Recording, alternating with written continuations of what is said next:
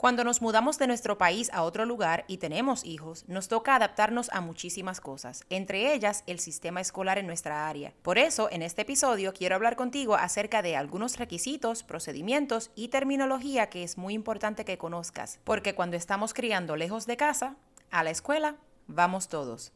Quédate conmigo.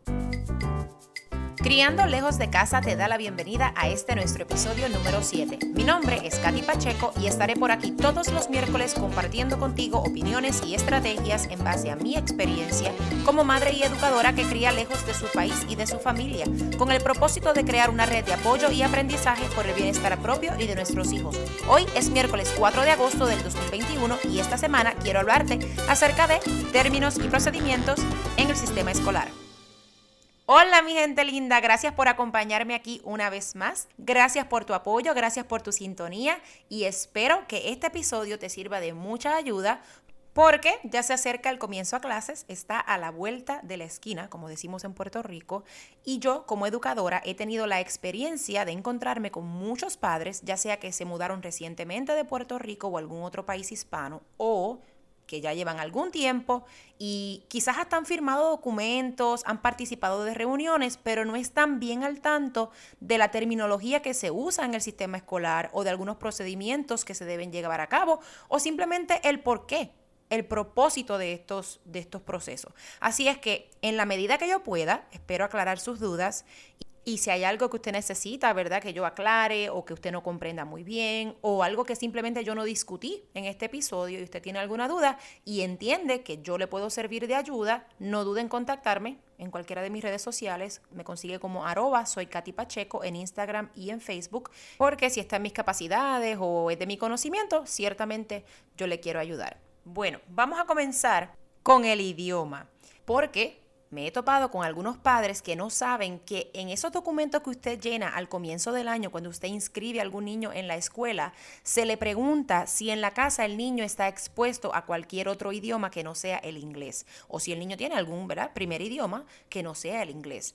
Es bien importante que si en su casa usted habla en español y el niño ha estado expuesto mayormente al español, pues que así lo notifique en este documento, porque existe un programa que a nosotros en inglés le decimos el programa de ESOL, por sus siglas en inglés ESOL, que significa English to Speakers of Other Languages, inglés para hablantes de otros idiomas. Se explica por sí solo, ¿verdad? Es cuando vamos a enseñarle a educar a estudiantes que tienen otro idioma aparte del inglés y van a estar inmersos en un salón donde la instrucción ocurre en inglés. Ahora bien, si su niño, ¿verdad?, es considerado un candidato para el programa de ESOL, al niño le van a hacer quizás unas pruebas, dependiendo del estado donde usted se encuentre, al menos en mi experiencia, nosotros le llamamos el WIDA test por sus siglas en inglés, W-I-D-A, y esta prueba simplemente tiene como propósito determinar cuál es el dominio de su hijo o de nuestro estudiante en el inglés. Hay muchos padres que a veces dicen, ay, pero ¿por qué tienen que darle esa prueba a mi hijo si mi hijo habla, el inglés? Muchachos, si ese nene ha visto televisión desde chiquito y él lo entiende y él me puede contestar en inglés cuando yo le pregunto, pero es bien importante que entendamos que porque un niño puede hablar en inglés y puede quizás comprenderlo, no necesariamente puede leerlo, puede escribirlo y puede completar otras tareas que requieren el dominio del idioma. Por lo tanto, hay una ley federal que exige que los estudiantes que sean ELL, en inglés se deletrea ELL, English Language Learners o aprendices del idioma inglés, sean examinados para debidamente identificar cuáles son esas ayudas, esos servicios o esos acomodos de los que ellos se pueden beneficiar en el salón de clases, siendo ELL, siendo English Language Learners, y probablemente dentro del programa de ESOL. Bajo este programa de ISOL, las escuelas reciben unos fondos federales a través de los distritos escolares para, como les mencioné, proveerle unos servicios a estos estudiantes y contratar un personal certificado, porque hay maestros que se certifican en esta área y proveen unos servicios, unos acomodos a estos estudiantes para su beneficio. Igualmente, algunos recursos, ya sean diccionarios, ¿verdad? Cualquier otro, otro artículo que se pueda usar en la, en la escuela para el beneficio de esta comunidad. Algunos ejemplos, ¿verdad?, de, acomodos para estudiantes que pertenecen al programa de ISOL, por ejemplo, es reducir la carga de lectura, porque todavía no dominan el idioma, es algo que los maestros pueden poner en práctica. Quizás la enseñanza de vocabulario, por ejemplo, en mi caso, que soy maestra de escuela elemental, si vamos a estar trabajando un texto, trabajando un cuento, los niños de ISOL se benefician de que yo, antes de comenzar el texto, yo le provea el vocabulario, si no lo hago yo, lo puede hacer la maestra de ISOL, le provea el vocabulario para que el niño conecte con él, lo entienda y una vez empecemos el cuento, empecemos el texto, ya el niño tiene, ¿verdad? como que dice, una cierta ventaja en que comprende cuál es ese vocabulario importante eh, que es parte de la lectura algún otro acomodo que se me ocurre, eh, prelectura del mismo texto. A veces con estos niños pues podemos ir sobre el texto antes de hacerlo con el grupo en general, porque le permite al niño anticipar lo que va a estar ocurriendo, lo que va a pasar, lo que va a, estar expuesto en ese texto. Organizadores gráficos, ¿verdad? Que sea algo visual para que ellos puedan eh, entenderlo de una mejor manera estrategias de lectura, se comparten con ellos, ¿verdad? Formas de entender y escudriñar ese texto y entenderlo mejor y quizás más rápido de lo que el niño entendía que podía hacerlo.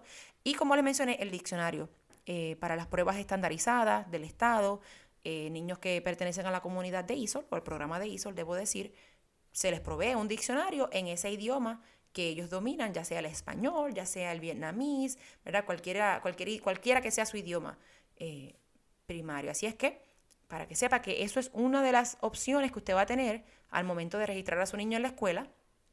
Cada año en ese cuestionario es bien importante que si en su casa se habla el idioma español y el niño está expuesto al mismo, usted seleccione esa opción para que ¿verdad? se lleve este proceso a cabo y seamos justos con el estudiante y sus necesidades. Ok, Vamos a asumir que usted ya pudo registrar a su hijo o a su hija en la escuela y a usted le preguntan si usted quiere formar parte del PTC o del PTA, en algunas escuelas le llaman PTA, por sus siglas PTC o PTA, significa Parent and Teacher Committee o Parent and Teacher Association y esto es simplemente un grupo de voluntarios, madres, padres, maestros, que ayudan a la escuela, buscan formas de hacer trabajo voluntario, ya sea físicamente o proveyendo algunos recursos, pero ciertamente se reúnen y toman unas decisiones. Muchas veces trabajan a nivel escolar con actividades como Field Day, Noche Multicultural, eh, ¿verdad? Todas estas actividades, alguna recaudación de fondo especial para los días de logro, para las grabaciones. Eh, igualmente, el PTC muchas veces los maestros podemos acudir a este comité para conseguir voluntarios que nos ayuden en actividades académicas que tenemos en nuestro salón con nuestros estudiantes, a veces en las excursiones o las giras, como le decimos en nuestro país. Si vamos a ir de gira a algún lugar, muchas veces podemos acudir al PTC para buscar personas voluntarias que nos acompañen y sirvan de chaperones. Eh, es importante que sepa que no tiene que ser ¿verdad? el padre o la madre del estudiante en estos comités también a veces hay abuelos, abuelas, eh, tíos, hermanos mayores, que en la escuela tú los ves ayudando en la hora del almuerzo, a veces a la llegada en la mañana de los estudiantes, en la tarde, cuando ya se van a ir a la casa, a la casa, perdón, en los autobuses. Son personas que simplemente voluntariamente ayudan a la escuela y se les agradece muchísimo. Así que cuando usted escuche PTC o PTA, ya usted sabe que si usted es algo que le interesa y dispone de tiempo, puede definitivamente ser parte del mismo. Y tendría que verificar porque de acuerdo a las normas de cada distrito, por lo general, ellos se aseguran de que estas personas estén capacitadas para llevar a cabo ese trabajo voluntario, ¿verdad? Que no sean personas que tengan problemas con la ley, verificar su antecedente, todo eso. Así es que es importante que usted pregunte en la escuela cuáles son los requisitos para pertenecer al mismo. Seguimos. Digamos que algún día usted escucha el término 504. Esa simplemente es la traducción a 504 y es la abreviación de la sección 504. Esto es simplemente parte de una ley federal de derechos civiles conocida como la Ley de Rehabilitación de 1973. Esta ley prohíbe específicamente la discriminación contra estudiantes que tengan alguna discapacidad y les garantiza una educación pública apropiada y gratuita. ¿Qué es discriminación en este caso? Bueno, pues que los estudiantes tienen que tener igual derecho o igual acceso a la educación que tienen los demás niños sin discapacidades, ya sea porque tienen alguna discapacidad física, mental, social, psicológica, debidamente diagnosticada.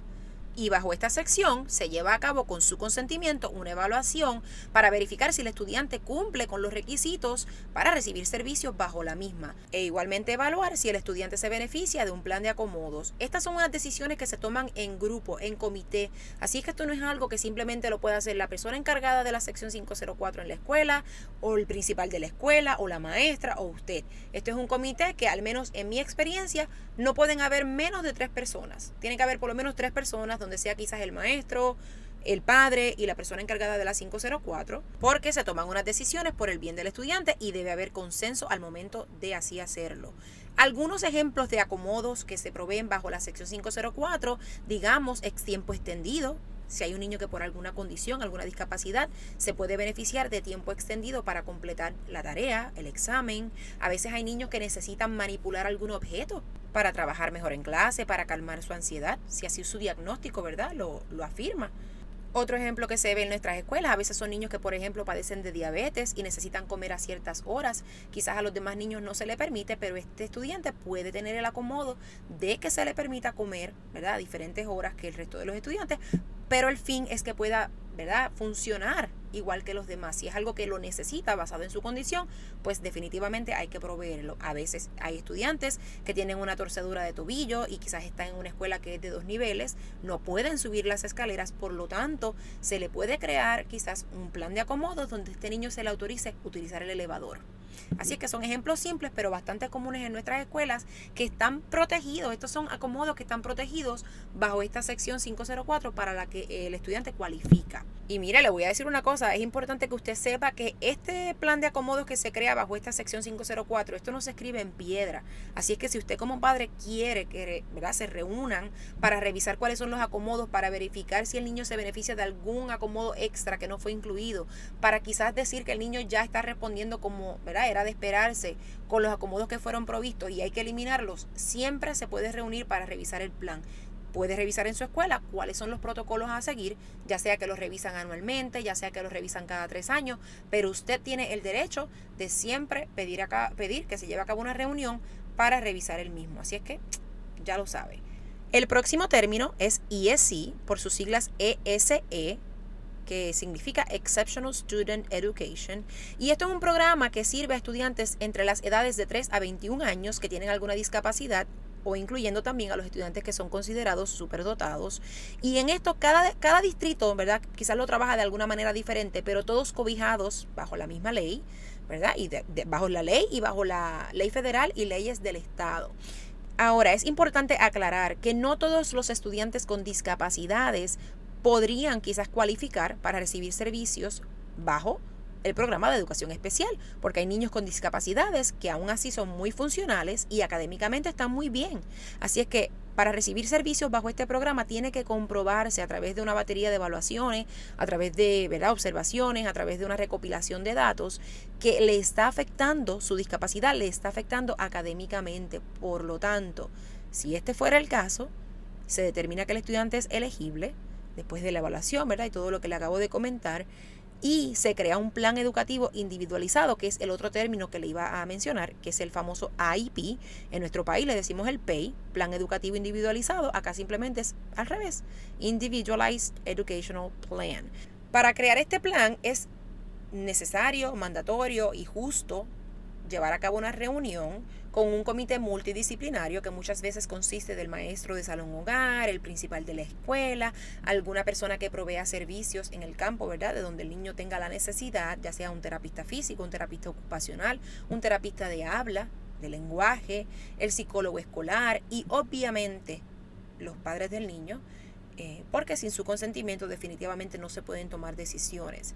Así es que en este comité nos reunimos, verificamos cuáles son las evaluaciones, se discuten cuáles son las necesidades, identificamos una batería de servicios que pueden ser específicamente ¿verdad? plasmados en este plan para que se lleven a cabo y el niño entonces pueda seguir progresando hasta cumplir con esa meta académica. Este plan consiste de cuatro, cuatro partes perdón, fundamentales.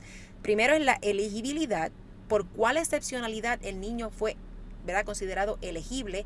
No tiene que ser solamente una. A veces hay niños que, vamos a decir, su excepcionalidad primaria es autismo, pero entonces tiene excepcionalidades secundarias. que ya puede ser a lo mejor algún impedimento del lenguaje. Así es que cualifica bajo dos excepcionalidades. Es importante que eso esté en ese plan. Otra parte fundamental del plan es que se destaquen cuáles son los niveles presentes o al momento del desarrollo académico de ese niño y cómo es su desempeño funcional. Y esta parte es bien importante porque te dice cómo está desempeñándose ese niño y qué herramientas utilizaron, ¿verdad? Para evaluar ese desempeño. Eso nos lleva a la tercera parte de este plan que es bien importante, que son las metas. Hay que establecer unas metas en las áreas de necesidad del estudiante. Si el estudiante necesita, ¿verdad?, progresar en las áreas de artes del lenguaje, pues obviamente se establecen unas metas para entonces trabajar a través del año en esas metas para cumplirlas. Igual en el área de matemáticas, en el área social. Así es que estas metas tienen que ser claras y a veces es necesario romper una meta, ¿verdad?, a largo plazo en metas a corto plazo para que el estudiante pueda tener más oportunidad de alcanzarlas. Y la última parte del plan, que no son las únicas cuatro, pero las cuatro más importantes, la cuarta, son los acomodos razonables. Porque al igual que con la 504 hay niños que se benefician de acomodos y bajo la ley IDEA, en el, en el plan educativo individualizado se provee un espacio para acomodos razonables. Por ejemplo, algunos acomodos bien famosos dentro de los IP con los que yo he trabajado es igualmente tiempo extendido, estímulo verbal para motivar al estudiante, a veces puede ser flexible sitting, que quiere decir que el niño puede quizás sentarse en un área específica en el salón, ya sea al frente, cerca del escritorio de la maestra, ¿verdad? Como entendamos que el niño pueda responder mejor. Puede que el niño necesite repetición y clarificación de ideas. Puede que el niño necesite que las preguntas en el examen le sean repetidas y clarificadas, que es lo que se le está pidiendo, igualmente con instrucciones normales en el salón de clase. Y hablando de examen, hay otro acomodo, que por ejemplo es que el niño tome los exámenes en grupos pequeños. Si quizás en su salón hay 15, 20 niños, los exámenes puede tomarlo en un grupo no mayor de 8, por ejemplo. Así es que ahí tiene una idea de esas cuatro partes fundamentales a las que debe prestarle atención, si fuera el caso, ¿verdad?